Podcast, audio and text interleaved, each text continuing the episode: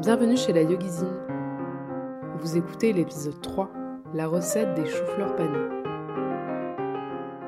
Hello à tous et à toutes, je suis très contente aujourd'hui de vous retrouver comme chaque mercredi à partir de maintenant pour ce troisième épisode qui va inaugurer euh, notre format des recettes, des recettes plutôt intuitives, j'ai envie de dire. Euh, je vous proposerai à chaque fois les étapes en description, mais l'idée c'est aussi euh, de suivre à la voix et aussi de, à force en fait, peut-être se libérer, on va dire, des recettes parce qu'au fur et à mesure, on va comprendre un petit peu comment ça fonctionne. Aujourd'hui, vous l'avez vu au titre euh, de cet épisode, on va parler, enfin je vais, on va préparer plutôt euh, le chou-fleur pané. Si on s'est déjà rencontré sur un stage ou une retraite sur lesquels je cuisinais, c'est quelque chose que vous avez déjà peut-être pu goûter puisque c'est un peu, euh, comment dire, une préparation phare qui plaît tout le temps en fait. Et cette préparation tombe plutôt à pic puisqu'il y a du chou-fleur. à l'heure où j'enregistre ce podcast, c'est l'automne, donc c'est parfait.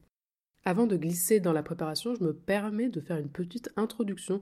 Je pense que ça, serait, euh, ça sera intéressant pour la suite, en fait, de vous donner à chaque fois euh, un contexte, comment j'ai découvert cette recette, euh, d'où ça vient quand je le sais, quelle est l'histoire, etc., quand il y en a une, ou en tout cas quand, quand je connais assez de choses pour le partager. Dites-moi si ça vous plaît, dites-le moi sur Instagram notamment, la n'hésitez pas aussi à m'y suivre.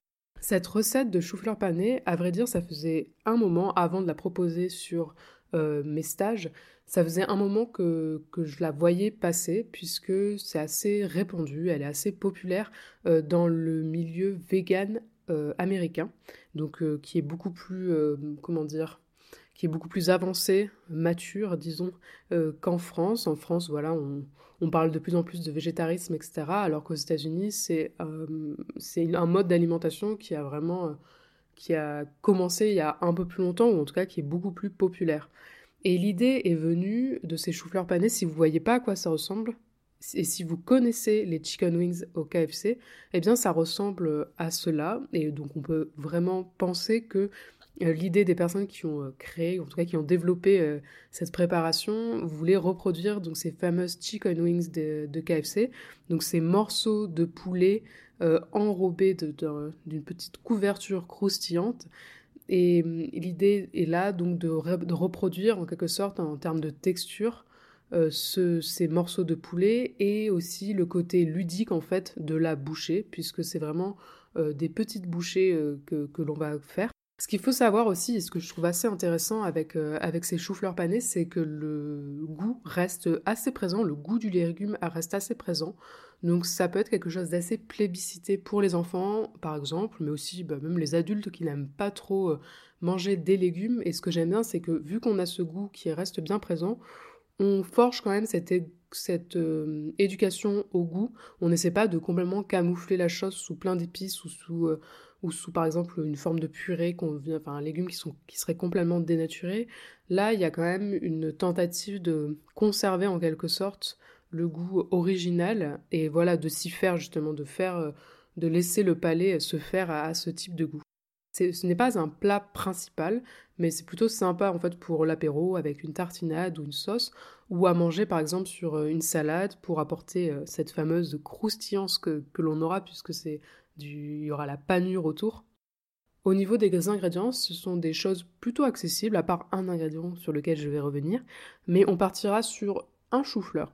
Pour vous donner un ordre d'idée, encore une fois, là ici on va travailler notre intuition et on va essayer d'éduquer un petit peu nos yeux à, aux quantités, etc. pour se libérer euh, des recettes.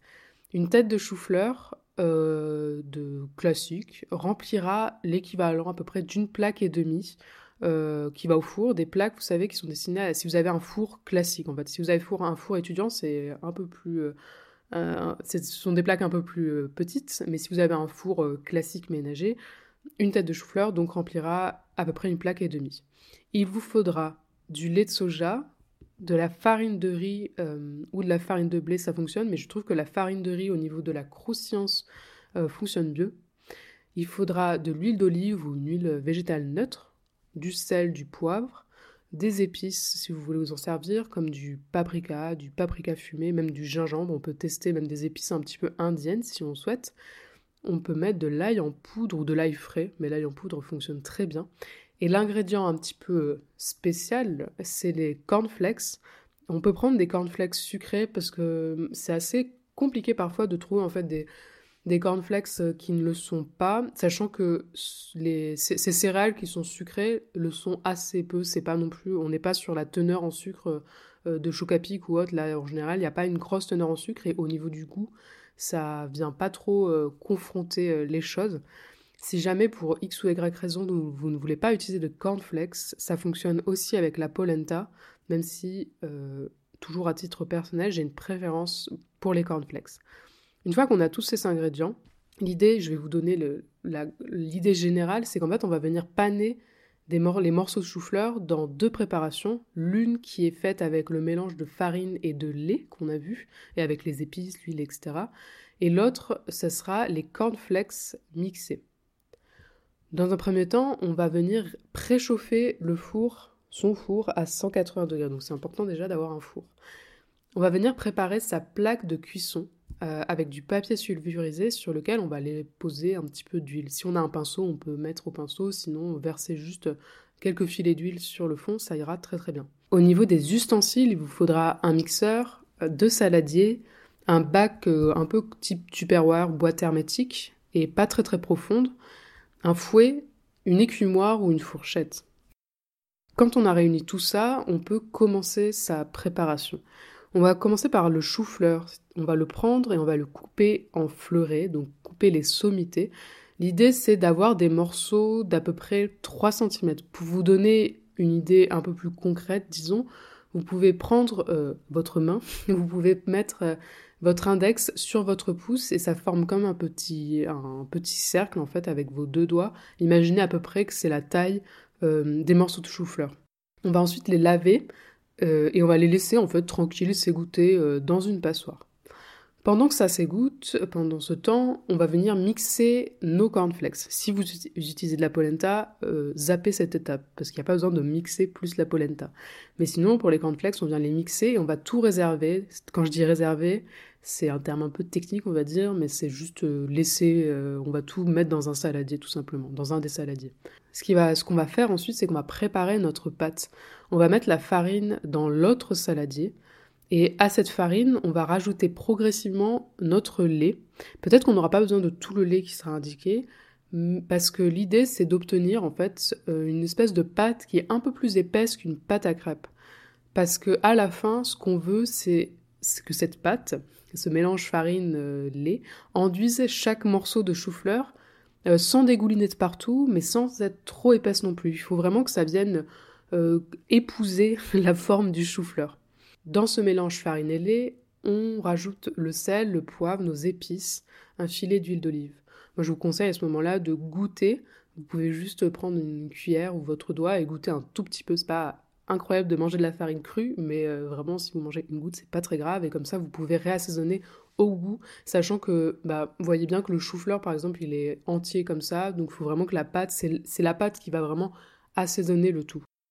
À ce stade, on a nos deux préparations qui vont servir à paner, euh, qui sont prêtes. On va mettre dans, la boîte hermétique, on va venir mettre une partie des cornflakes mixés pour vous donner encore une idée de la quantité que vous pouvez mettre. Si vous avez une boîte euh, hermétique un peu standard, on va dire, qui fait 20 euh, cm de long, vous allez pouvoir mettre le fond, recouvrir le fond en fait de cornflakes jusqu'à ce que ça fasse une espèce de couche d'à peu près 2 cm. Ce qui se passe ensuite, c'est qu'on va prendre les choux-fleurs et les tremper dans la pâte à crêpes. Je vais appeler ça la pâte à crêpes à partir de maintenant. Donc notre premier mélange, euh, farine et lait. Avec la fourchette ou l'écumoire, l'écumoire c'est plus pratique, la fourchette fonctionne aussi très bien. On va en fait retirer euh, notre morceau de chou-fleur qui aura bien, euh, sera bien enduit de la pâte pour par contre laisser couler l'excédent avant ensuite de le mettre dans notre bac avec les cornflakes. Et de là, on va venir rouler de manière à ce que chaque euh, que les céréales se collent bien en fait grâce à la pâte. Et vous vous demandez peut-être pourquoi, et j'insiste là-dessus d'ailleurs, pourquoi on ne met pas tous les cornflakes euh, mixés dans notre boîte qui sert au, mélange, qui sert en fait à enduire le, chou-fleur. C'est que, en fait, vu qu'on a la mixture, mixture avec euh, le lait, etc., ça va tendance au bout d'un moment à humidifier les céréales.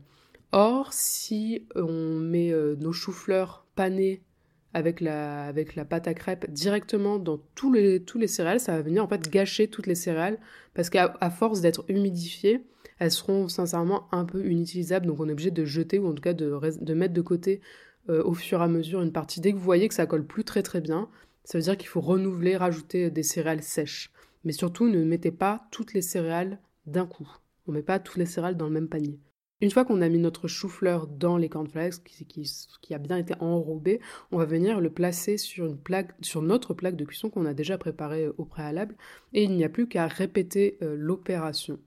Une fois que c'est fait, on peut venir verser un petit peu d'huile sur chaque morceau. Ça va venir aider à dorer en fait, euh, à dorer l'extérieur du chou-fleur. Il n'y a plus qu'à enfourner pour à peu près 30 euh, minutes, donc à 180 degrés. L'idée, c'est que ça va venir dorer, comme je vous disais, euh, à l'extérieur. Et quand on, peut savoir si le le chou-fleur est cuit à l'intérieur, en plantant un couteau. Si la, passe, la lame traverse sans problème, ça veut dire que c'est cuit. Quand c'est cuit, il y a juste à sortir la plaque et c'est prêt. On n'a plus rien à faire à part euh, disposer dans notre plat, euh, rajouter une sauce si on le souhaite. On peut rajouter un petit peu de sel d'ailleurs, euh, saupoudrer de sel un petit peu à la sortie de cuisson, mais sinon c'est prêt. Comme je vous disais, c'est très simple. Ça, franchement, ça n'a jamais fait défaut sur toutes les retraites, sur tous les stages sur les je l'ai proposé. Donc j'ai bon espoir que, ça fonctionne pour vous aussi, j'en suis sûre. Si vous reproduisez ça d'ailleurs, n'hésitez pas euh, à me le dire, à me faire parvenir, euh, notamment bah, sur Instagram, je pense que c'est le plus simple. En attendant, merci pour votre temps et votre attention, et je vous dis à tout de suite dans un prochain épisode ou à mercredi prochain.